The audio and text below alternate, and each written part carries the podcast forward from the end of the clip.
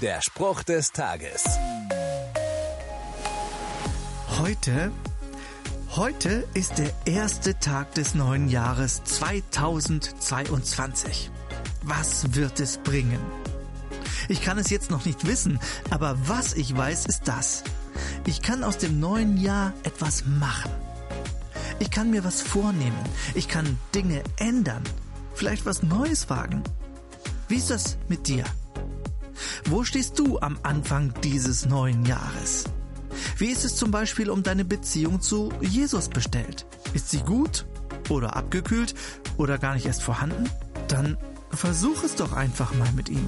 Sprich ein Gebet und lade ihn in dein Leben ein. Jesus selbst hat versprochen, wer zu mir kommt, den werde ich nicht abweisen. Und das gilt auch für dich. Der Spruch des Tages steht in der Bibel. Bibellesen auf bibleserver.com.